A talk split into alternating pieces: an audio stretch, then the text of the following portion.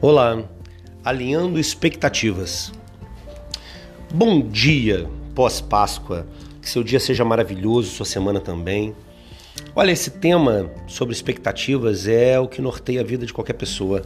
Só que as pessoas esquecem de entender isso, de procurar entender a própria vida, de procurar entender o que estão criando expectativa, no que, por quê. Olha, se você de repente tem problemas com a sua esposa ou com seu marido, quase que certamente é problema de expectativa. Você às vezes espera uma atitude dela e ela espera outra de você. Vocês são seres diversos. Vocês podem ter nascido no mesmo lugar, na mesma barriga, no mesmo tempo. Só que, como eu falei em outro podcast, todos os seres humanos da Terra, quando abrem os olhos de manhã, enxergam algo diferente. Então imagine se a sua expectativa pode ser igual à do seu cônjuge, pode ser igual à do seu filho, pode ser igual ao do seu funcionário, do seu sócio, impossível.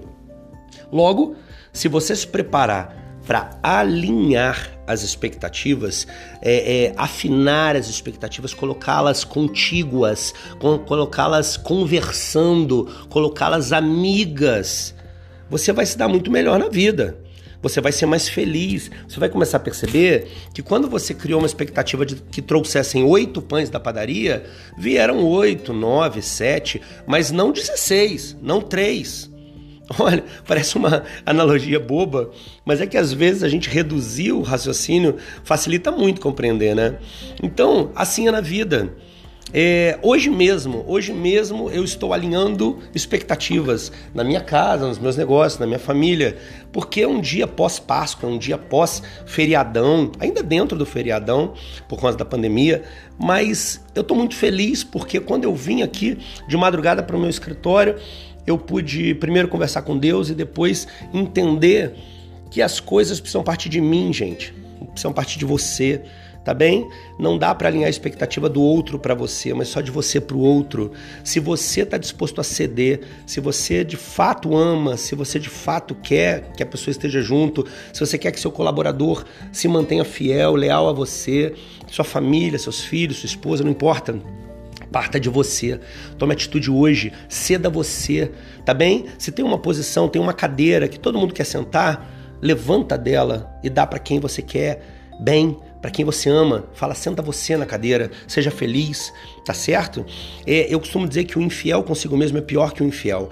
Eu estou dizendo que se, se tem alguma coisa que você precisa preservar para sua família, para seu filho, para sua filha, é, aquilo tem que ser seu, aquilo você tem que tomar é, posse e, e levar para sua vida, porque é, é patrimônio, seja tangível intangível, para o legado que você quer deixar.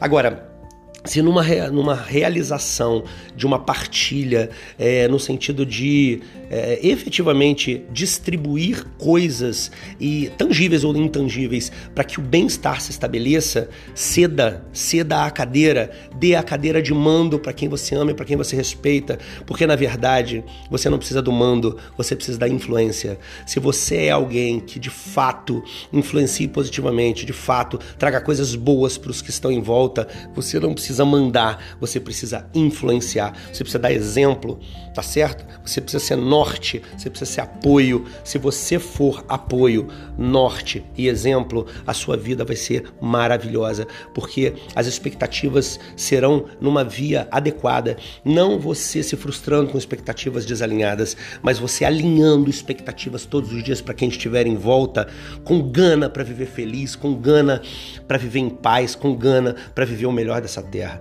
Tá certo? Espero que você alinhe suas expectativas hoje a partir de você, não a partir do outro.